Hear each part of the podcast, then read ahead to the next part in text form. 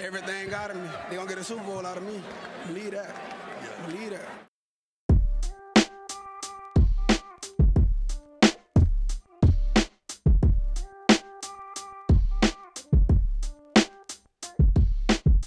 Willkommen zu Talk Like a Raven, dem Podcast rund um die Baltimore Ravens. Von und mit Malte und Benno. Ja, moin und herzlich willkommen zur Draft Recap. Wir sind äußerst übermüdet. Es ist 6.30 Uhr. Äh, Benno, wie fandest du die letzte Nacht? Also, ich hatte überlegt, ob ich meine Blutdrucktabletten noch ein bisschen eher nehme. als erst am Morgen. Fair. Also, absolut. ja, es war wild. Es war absolut wild. Es war Wahnsinn, absolut echt. Du dachtest so noch so bis zum Pick 10 war noch alles so, oh, das läuft aber alles recht entspannt und kein Trade und jeder macht so sein Ding und man hat so das Gefühl, die Picks kommen übelst schnell rein und, und auf einmal mit Pick 11 von Washington ging's los und es hat nur noch gescheppert, ein Trade nach dem anderen hin und her und hoch und runter und Receiver fort, Receiver hin und also furchtbar. Das war für, für, für die Nerven war das Wahnsinn es fing auch halt echt ziemlich schnell an, dass äh, innerhalb von sechs Picks drei Edge-Rusher weg waren, zwei Cornerbacks weg waren und ein Tackle. War es ein Tackle? War es Ike Ikwonu? Ja. ja. Die ersten sechs Picks war irgendwie schon so gefühlt all unsere Needs, die wir identifiziert hatten, schon alles Gute davon weggepickt. Naja, zumindest so die Top-Leute waren schon dann weg, ja, das ist klar. Ich hatte ja noch geäußert, dass man eventuell doch eher nach oben trade, also runter tradet und doch einen coolen Spieler wie äh, Thibodeau oder Sting, der sich eventuell gönnt. Also Aber das war meinst du? Ja, also ja. früheren Pick bekommt. Genau. Aber das war ja ziemlich schnell dann doch äh, abgehakt, sag ich mal. Ja, absolut. Wild, wild, ja. Und ja. dann äh, ging es los, dass äh, die Schweinepriester von den ähm, Philadelphia Eagles sich vor uns getradet haben und äh, uns Jordan Davis weggenommen haben. Den hätte ich ja gerne gesehen. Ja, schlecht wäre das nicht gewesen, aber ich als äh, alter Eagles-Sympathisant und äh, das, die mein NFC-Crush sind, muss ich ja sagen, äh, habe mich natürlich trotzdem für die Eagles gefreut und ich hätte ja auch, äh, hatte ja auch prinzipiell damit kein Problem, weil Jermaine Johnson war ja auch noch auf dem Board. das war ja mein, mein Guy für, für Runde 1. Aber die Ravens dachten sich dann an 14, nö. Also Edge braucht man nicht. Braucht man nicht. Dafür haben wir dann äh, Safety, ist ja auch eine ganz große Need-Position bei uns. Größte, größte. Also da ja in der Free Agency da nichts gemacht wurde. Ja. Und auch sonst die Tiefe ganz, äh, ganz furchtbar ist. Und der Sean jetzt halt auch weg ist, mussten wir halt an ja. 14 äh, Kyle Hamilton nehmen. Und wie wir im Interview zwischen ähm, Eric DeCosta und Marlon Humphrey gelernt haben, ja. Best Player Available. Best und Player Available. Das haben sie schon ziemlich äh, gemacht bei dem Pick, würde ja. ich sagen. Oder was sagst du, Benno? Absolut. Also Kyle Hamilton war in dem Fall Best Player Available, weil ich glaube, der war auf einigen Boards locker ein Top 10 Pick. Und ja, mit seiner Athletik, seiner Sideline-to-Sideline-Range, seinem, seiner Spielintelligenz, seinem Tackling, einfach ein Top-Prospect. Und die Ravens sind dafür bekannt, solche Prospects nicht an sich vorbeiziehen zu lassen. Und ja, von daher wird unser Backfield gerade mächtig gestackt. Also ich kann nur sagen, bei unserer Defensive Back Folge war er meine Nummer 1 auf Safety. Ich wusste von Anfang an, dass er zu uns fällt. Also ich war da äußerst optimistisch. Nein, Wahnsinn. Also hätte ich niemals mit gerechnet. Also als dann wirklich ja. diese spannenden Spieler dachte ich, okay, dann packen sie jetzt Johnson ein und dann ist auch in Ordnung und gut. Ja. Aber äh, die Ravens sagten sich, nee, nicht Johnson. Der auch relativ weit gefallen ist, bis 28. Ja, 25, glaube ich, an die, die, zu den Titans. Nee, 25 kann Oder? sein. Nee, Quatsch, sind Jets. Jets ist er. Und die Jets sind hochgegangen mit, oh, ich weiß es nicht mehr. Es war so viel, ich habe den Überblick verloren. Aber irgendwann in den 20er, späten 20ern, ja. Naja, auf jeden Fall ging es dann auf jeden Fall richtig los. Alle haben Torschusspanik bekommen und es wurde ein Receiver nach dem anderen gepickt und es wurden Receiver gepickt, wo man sich dachte, so ja. An und Jahan Dotson. Hm. wo jeder, also ich habe nicht gedacht, dass der in der ersten Runde geht. Anfang zweite, okay. Ja, ja. Aber erste Runde habe ich nicht dran gedacht. Also Und zumindest nicht Mitte. Erste Runde, das war. Wer hat nichts gemacht? Die Packers. Alle sind gefühlt komplett Packers doing Packers Things. Ja. Also, die haben die letzten acht Jahre keinen Wide Receiver in der ersten Runde gedraftet. Also haben sie sich gedacht, brauchen wir das jetzt auch nicht machen. Auf Was? jeden Fall Warte. stand. Warte.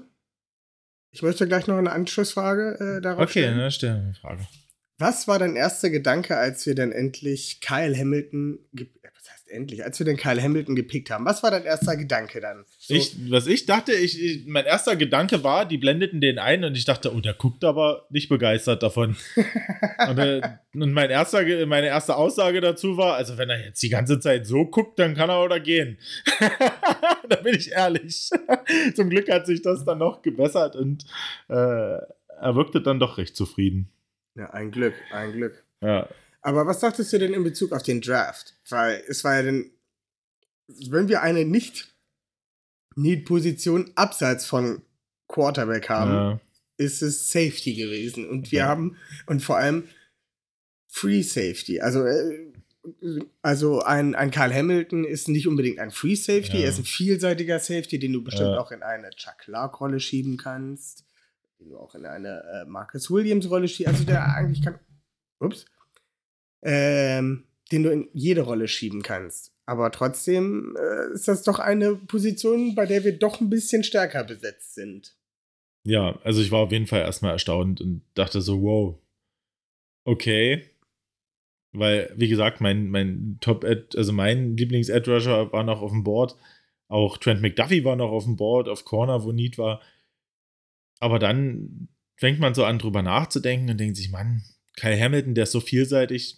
Also, Mike McDonald wird da schon irgendwas äh, sich einfallen lassen haben für ihn in der Defense. Und wenn es halt diese sogenannte Star-Rolle ist, quasi, wo äh, der Spieler relativ viel rumgeschoben wird zwischen Coverage, zwischen Blitzing, zwischen Box und Titans covern. Und ja, ich denke auch, dass das wahrscheinlich in der Ravens Defense so der Spot für ihn werden wird, denn ähm, denke ich, Strong und Free Safety sind klar besetzt mit Chuck Clark und Marcus Williams. Und Brandon Stevens wird wahrscheinlich dann mehr in die, in die Slot-Corner-Rolle rutschen.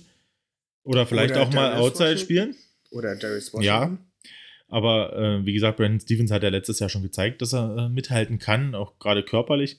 Und wenn der noch ein bisschen, ähm, ja, noch ein bisschen mehr Erfahrung sammelt und auch ein bisschen mehr Antizipation bekommt, dann kann das schon ein starker Cornerback werden. Und Kai Hamilton ist dann halt dieses Swiss Army Knife, was du überall rumschiebst, wo du es gerade brauchen kannst. Und Aber genauso auch Marcus Williams, den kannst du Zum Beispiel. rumschieben.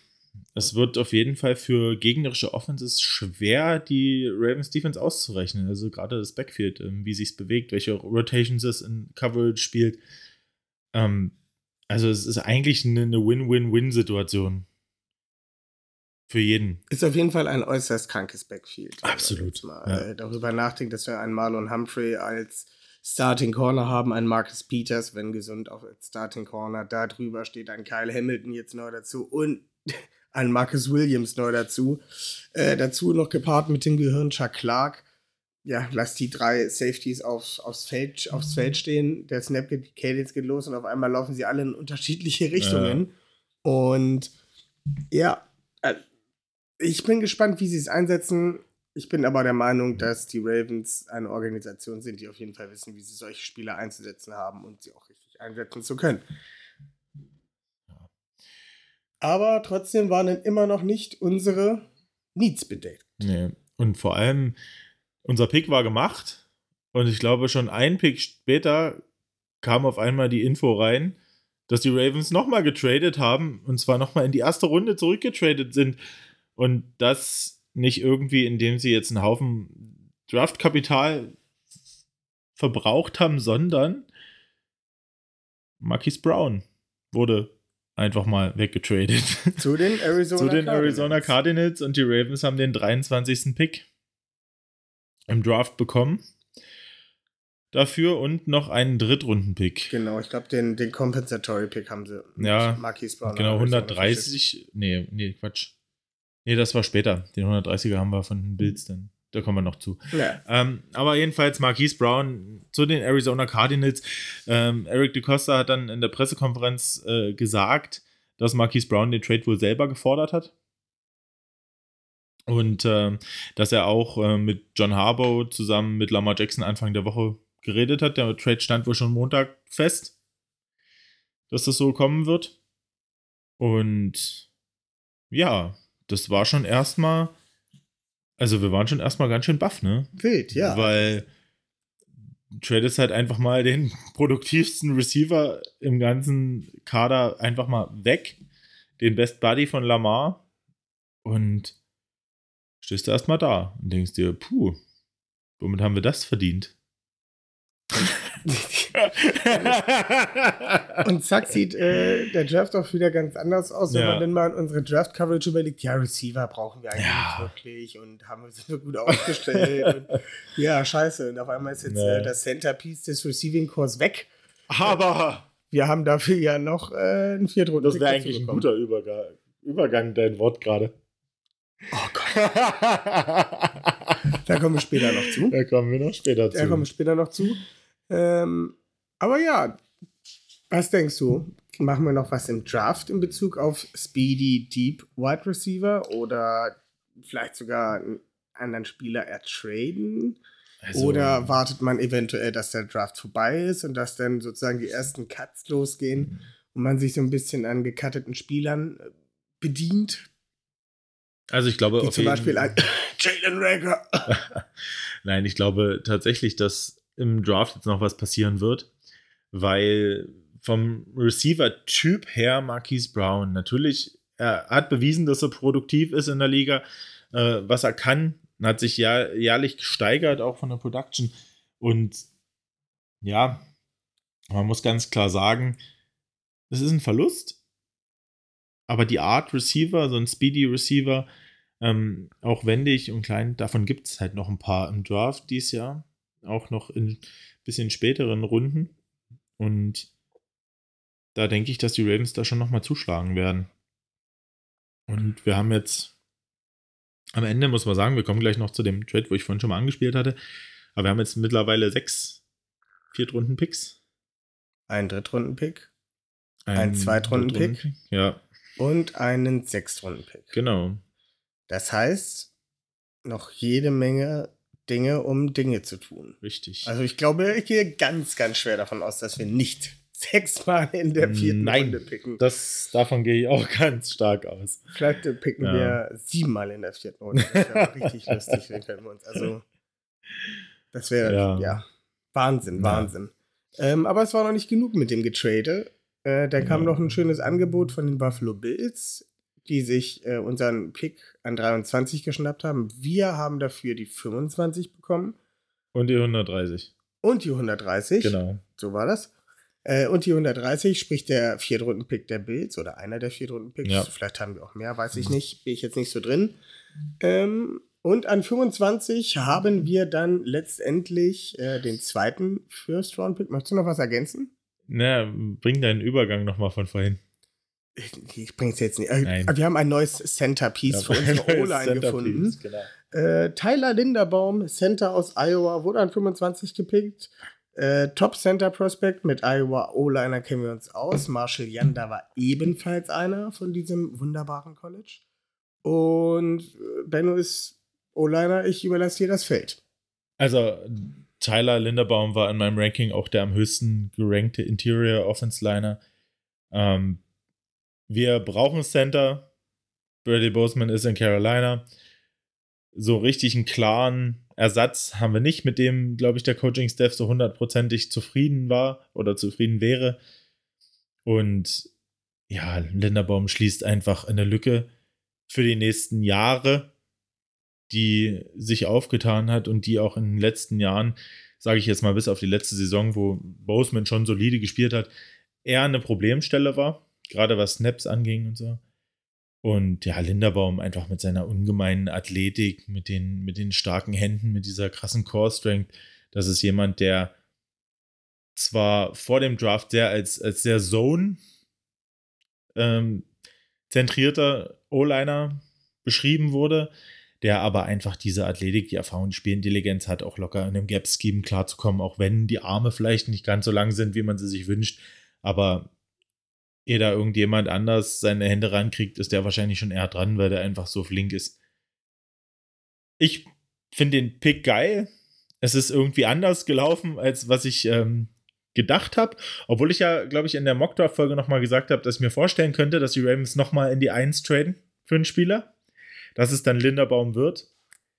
Finde ich persönlich ziemlich geil, weil Ronnie Stanley soll angeblich auf dem besten Weg sein, auch wieder ganz fit zu sein und die komplette Vorbereitung mitmachen zu können. Und rechts haben wir eine gesunde Competition mit Morgan Moses und Jawan James. Und vielleicht kommt ja Late Round noch ein, noch ein Tackle dazu, ein Prospect. Da ist ja die Class auch recht tief. Und du schließt dir einfach die Baustelle auf Center.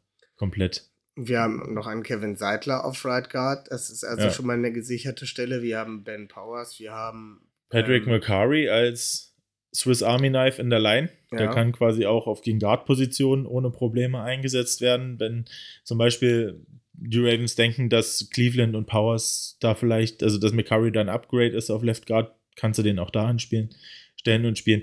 Also ich glaube, in der Offense Line haben wir jetzt relativ viel zu viel Qualität auch in der Tiefe so da, aus dem wir schöpfen können.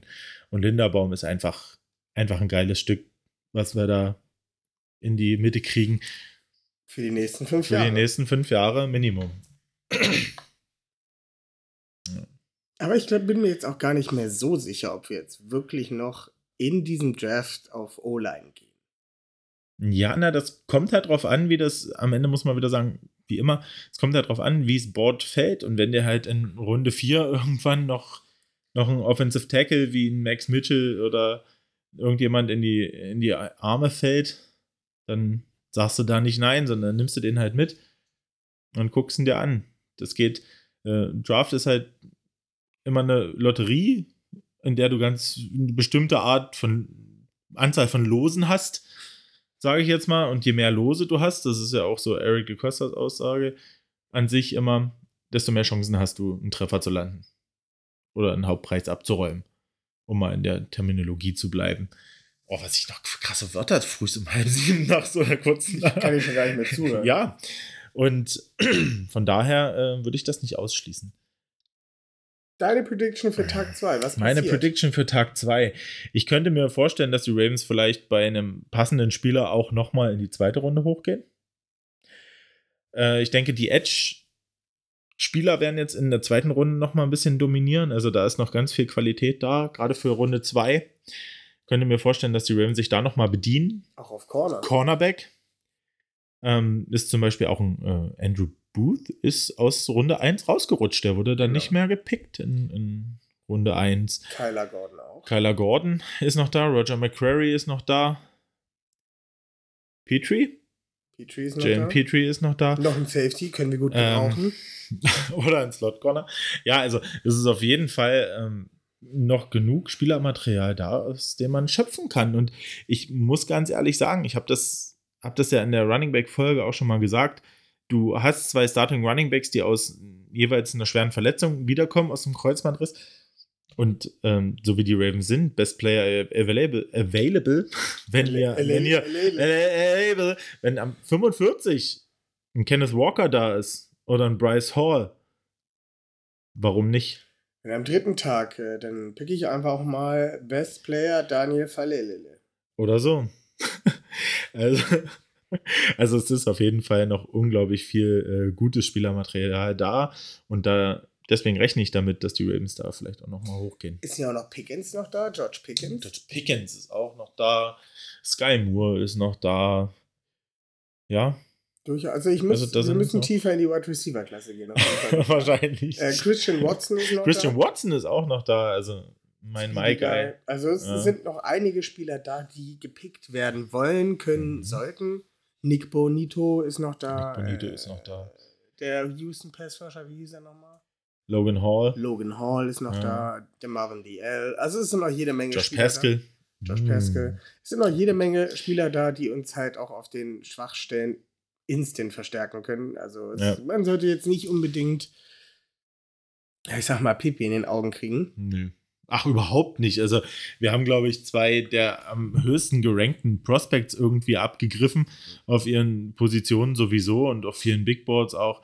Und da könnten wir absolut froh drüber sein und stolz sein, dass, du, dass De Costa das so gut gemanagt hat, ja. Und da bin ich wirklich gespannt, ähm, wie es weitergeht. Die haben ihren Plan und die verfolgen ihren Plan. Und äh, das wird gut werden. Davon gehe ich auch ganz schwer aus. Falls wir äh, heute Nacht noch irgendwas Wahnsinniges passiert sollte, vielleicht machen wir noch einen kurzen äh, Einschub. Glaube ich aber nicht.